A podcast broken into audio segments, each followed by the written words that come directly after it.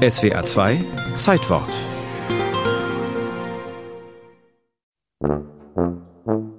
Hier kommt nun Eduard Bär die Treppe herunter. Rumpel die Bumpel.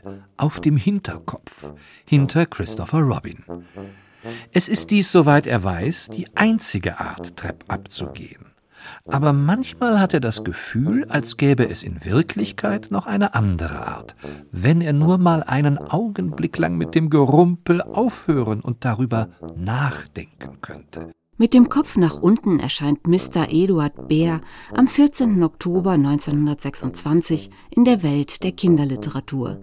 Puh ist ein besonders netter Bär, immer sorglos, immer sanftmütig, immer zu einem kleinen Gesumme aufgelegt.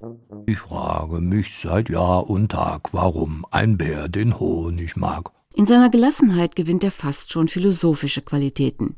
Nicht einmal der sehr geringe Verstand bekümmert Puh. Manche haben Verstand und manche haben keinen. So ist das eben. Puhs Vorbild ist ein Stoffbär aus dem Kaufhaus Harrods in London. Dieses Kuscheltier gehört Christopher Robin, dem Sohn des englischen Autors Alan Alexander Milne. Außer Puh besitzt der Kleine noch andere Tiere, etwa ein Ferkel oder einen Esel, der den Plüschkopf schon ein wenig hängen lässt. Und wie geht es dir? sagte Winnie der Puh. IA schüttelte den Kopf von einer Seite zur anderen. Nicht sehr wie, sagte er. Mir scheint es schon seit längerer Zeit überhaupt nicht mehr gegangen zu sein. In einem verregneten Sommer kommt Millen auf die Idee, aus den Tieren seines Sohnes ein Kinderbuch zu entwickeln. Der studierte Mathematiker arbeitet für die Satirezeitschrift Punch und hat bereits erfolgreiche Salonkomödien verfasst. Er ist eher Dandy als Super Daddy Dreimal am Tag darf Christopher Robin bei ihm vorsprechen. Den Rest der Zeit verbringt der Kleine mit seiner Nanny.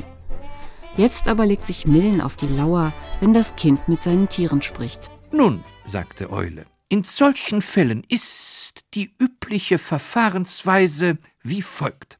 Was bedeutet übrige Sahnespeise? Ich bin ein Bär von sehr wenig Verstand, und lange Wörter jagen mir Angst ein. Puh, der Bär verkauft sich im ersten Jahr über eine Million Mal. In den USA bricht eine regelrechte Pooh-Mania aus. 1928 lässt Millen einen zweiten Band folgen, wieder mit weltweitem Erfolg. Puh macht den Autor zwar reich und berühmt, doch er lässt ihn auch nicht mehr los. Millens Werke für Erwachsene werden an ihm gemessen und verrissen. Meine Güte, das tut mir aber leid. Puh, der Problembär. Christopher Robin wird mit ihm ebenfalls nicht froh. Dem scheuen Jungen hängt der ganze Rummel um sich und seine Kuscheltiere bald schon zum Hals raus. Im Internat wird er gar zum Mobbingopfer. Als erwachsener Buchhändler im abgelegenen Devon schreibt er eine bittere Autobiografie. Ich hatte das Gefühl, dass mein Vater dahin gekommen war, wo er war, indem er auf meine kindlichen Schultern kletterte, dass er mir meinen guten Namen gestohlen hatte und mich mit nichts als dem leeren Ruhm, sein Sohn zu sein, zurückließ. Pus Erfolg hat das nicht getrübt. Als Millen 1956 stirbt, haben seine Kinderbücher bereits eine Auflage von sieben Millionen erreicht. In den 60er Jahren macht die Disney Company den Bären auch noch zum Trickfilmstar mit einer Unmenge von Merchandising-Produkten. Der echte Puh sitzt heute in der New York Public Library und gilt als eines der teuersten Kuscheltiere der Welt. Ist das das Ende der Geschichte? fragte Christopher Robin. Das ist das Ende der Geschichte. Christopher Robin packte seinen Bären am Bein und ging zur Tür, wobei er Puh hinter sich herzog.